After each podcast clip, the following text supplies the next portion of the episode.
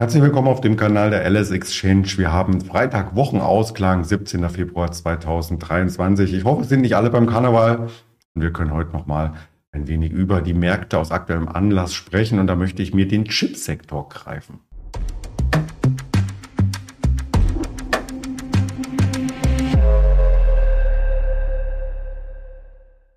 Ja, Sie haben sich nicht verhört. Ich greife mir den Chipsektor, also heute kein Interview, sondern heute eine Darstellung zum aktuellen Marktgeschehen von meiner Seite. Mein Name ist Andreas Bernstein und es gibt nur objektive Entscheidungen zu treffen und Erzählungen darüber, Schilderungen, Darstellungen vielmehr, keine Handelsempfehlung und keine Anlageberatung ist das Ganze. Wir beginnen mit dem Blick auf den US-Markt, auf die Wall Street. Die war schwach per Schlusskurs, ist auch schon schwach gestartet in den Handel. Vor allem der Nasdaq kam stark unter Druck und den Grund haben wir hier gleich eingeblendet. Das waren nämlich die Erzeugerpreise. Die steigen an um 6,0 Prozent im Jahresvergleich, also im selben Monat im Vergleich zum Vorjahr. Ähm, das ist weniger, als wir noch vor einem Monat gesehen haben. Aber, und jetzt kommt das große Manko, es wurde ja erwartet, dass wir um 5,4 Prozent nur ansteigen. Und damit ist das Verhalten der US-Notenbank so ein Stück weit in Frage gestellt. In Frage gestellt deswegen, weil man ja erwartet hat, dass die Inflation relativ geradlinig zurückläuft. Nun hatten wir am Dienstag die Verbraucherpreise gesehen, äh, die eben auch ein bisschen ähm, weniger stark ansteigen, aber stärker ansteigen wiederum, als man erwartet hatte. Also auch hier ist das etwas gebremst, was den Inflationsrückgang angeht und von den Erzeugerpreisen jetzt ebenfalls. Der Philifert Herstellungsindex äh, signalisierte zudem, dass die Wirtschaft ähm, abkühlt. Das heißt, starke Zinsanhebungen wären jetzt Gift für die Wirtschaft. Ich möchte das mal für die US-Notenbank FED interpretieren, falls sie zuschaut. Also die steckt wirklich in so einem Spagat, wie zu reagieren ist. Und in den gleichen Spagat steckte auch der US-Aktienmarkt. Erst ging es rasant nach unten. Ich bringe mal das Beispiel Nasdaq hier mit rein die erst einmal zur Öffnung unter Druck gerieten, sich aber fangen konnten, zwischenzeitlich fast im Plus notierten, um dann auf Tagestief zu schließen. Und nach aktuellen Indikationen, jetzt hier am Freitagmittag, sind wir auf dem Level, wo wir am Dienstag im Tief nach den Verbraucherpreisen waren. Also da wurden die Hochpunkte rigoros wieder abverkauft und das bedeutet nichts Gutes.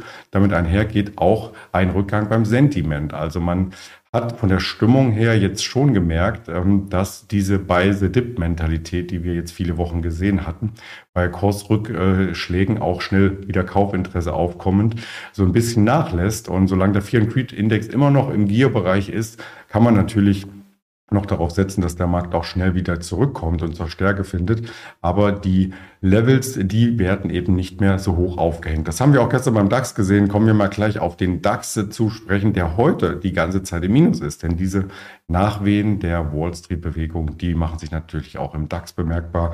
Gleich morgens um neun kam der Markt unter Druck, fiel bis auf genau 15.300 Punkte, um sich danach wieder über die 15.400 ähm, zu schieben und jetzt aktuell 15.391 ähm, sind wir etwas darunter. Den DAX wollen wir uns äh, deswegen auch einmal ausführlich anschauen auf Stock 3 zum Beispiel. Da gibt es das LS Exchange Terminal. Gerne in der Suche suchen und folgen.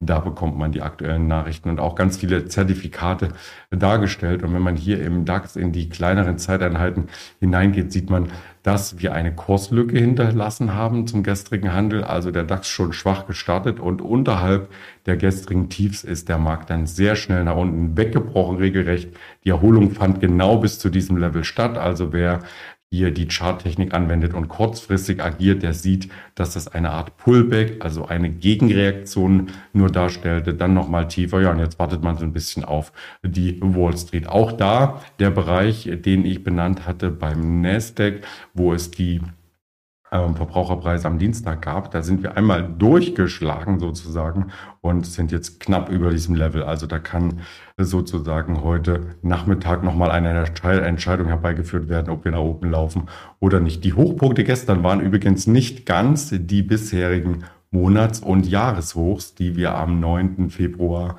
im Markt verankert hatten. Also da fehlte noch ein bisschen gestern, vielleicht auch da ein bisschen Ernüchterung, die damit einhergehen könnte.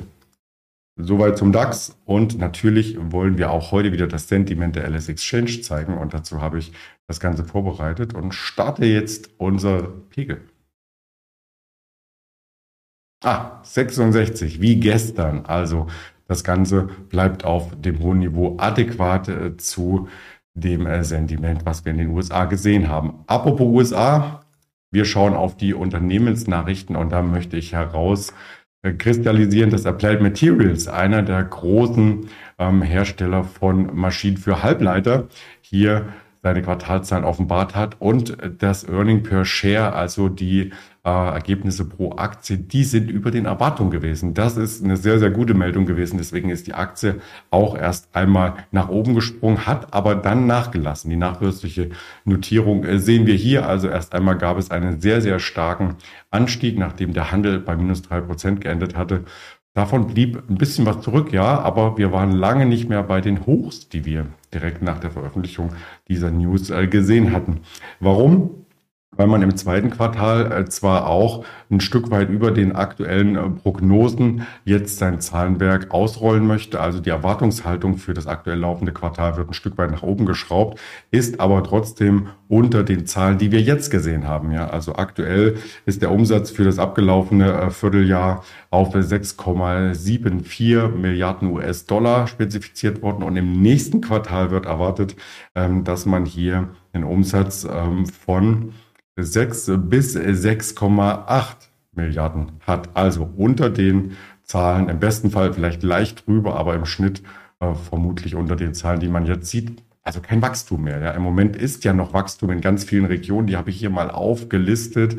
Ähm, wir haben hier in China ein bisschen negatives Wachstum im letzten Jahr gesehen, aber in Taiwan, also über 30 Prozent Wachstum auf Jahressicht ist schon wirklich stark und in den USA über 50 Prozent. Das muss erstmal eine Firma nachmachen. In Europa auch sehr, sehr stark, aber die Zahlen als absolute Beiträge sind natürlich in Europa nicht so schwer zu gewichten wie in China. Und da tut das Wachstum, der Wachstumsschwund ähm, natürlich auch mehr weh, wenn man dort ähm, einen höheren Umsatz im Verhältnis als absolute Zahl erzielt als äh, in Europa. Das Ganze mit dem Aktienkurs heute abgeglichen, auch mittelfristig ist Applied Materials hier nahe der Jahreshochs aktuell und von der Performance her kann sich die Aktie tatsächlich sehen lassen. Im laufenden Jahr plus 20 Prozent, also ist schon gut gelaufen, möchte man meinen. Auf Sicht von einem Jahr nur minus 6,7 Prozent, also besser als der Index, viel, viel besser als der Nasdaq zum Beispiel. Und wer die Aktie über fünf Jahre schon hält, der hatte wahrscheinlich auch immer noch Freude dran bei dieser ähm, Performance. Die Analysten haben sich das auch genauer angeschaut, ähm, werden wahrscheinlich heute zum Wall Street äh, Start dann auch nochmal neue Einschätzungen vergeben. Aber aktuell sieht alles nach, ähm, oder das die Mehrheit nach ähm, Kaufen aus. Wenn man das zusammenfasst, äh, sieht das Ganze nämlich äh, so aus. 17 Kaufempfehlungen gibt's von S&P Global Market Intelligence zusammengestellt und zusammengefasst. Fünfmal aufstocken, achtmal halten und nur einmal reduzieren hat man hier äh, wahrgenommen. Das färbt auch auf die Konkurrenz so ein bisschen ab. Eine ASML ist hier für alle Fälle zu nennen. Die sind natürlich auch mit den Zahlen von Applied Materials erstmal ein kleines Stück nach oben gehüpft und dann auch wieder mit nach unten gezogen worden. Man fragt sich, ob es ähnlich äh, schwierig wird da mit der Auftragslage oder ob die ein bisschen besser aussehen. Und wenn man sich den deutschen Anbieter anschaut, die Infineon zum Beispiel, die überrascht dann tatsächlich mit einem sehr, sehr starken Kursverhalten. Also der Kurs ist zwar heute auch im Minus, aber der Gesamtmarkt ebenso. Insofern äh, würde ich das nicht überbewerten. Aber man sieht hier ganz, ganz deutlich bei den Performance-Kennzahlen, dass eine Infineon ja im laufenden Jahr besser performt hat als eine Applied Materials, nämlich um plus 25 Prozent, auf Sicht von einem Jahr auch besser, plus 13 Prozent, nur auf Sicht von fünf Jahren schwächer. Aber vielleicht ist das jetzt gerade die Phase, wo auch eine Infineon als Outperformer gegenüber den amerikanischen Chipwerten ähm, die Stärke äh, herausstellen kann. Und wenn man sich das Chartbild anschaut, so weit ist es gar nicht mehr zu den Mehrjahreshochs. Da hat eine Applied Materials noch deutlich mehr Strecke äh, vor sich letzten Endes. Ja, heute Nachmittag gibt es noch weitere Daten aus den USA. Auch die möchten wir hier mit in Szene setzen. Die Importpreise, die Exportpreise, alles 14.30 Uhr aus den USA für den letzten Monat und natürlich auch auf Jahressicht interessant. Heute Morgen hatten wir schon Leistungsbilanz und Erzeugerpreise aus Deutschland, Schrägstrich EU. Und dann gibt es noch 21.30 die COT-Daten wie jeden Freitag ein paar Quartalszahlen ebenfalls. Äh, John Deere, der große Traktor- und äh, Landwirtschaftsmaschinenhersteller, meldet seine Zahlen. Und eine AMC Networks, also für all diejenigen, die GameStop und Co. interessant finden, die werden darauf auf jeden Fall ähm, achten. Und ich glaube, wir achten dann auch noch auf die Social-Media-Kanäle und auf die Interviewpartner, die in der nächsten Woche wieder hier erscheinen werden. Bis dahin würde ich sagen, schon mal ein schönes Wochenende von meiner Seite. Kommen Sie gut in die neue Woche und bleiben Sie vor allem gesund. Ich arbeite auch dran. Bis dahin, alles Gute, Ihr Andreas Bernstein. Ciao, ciao.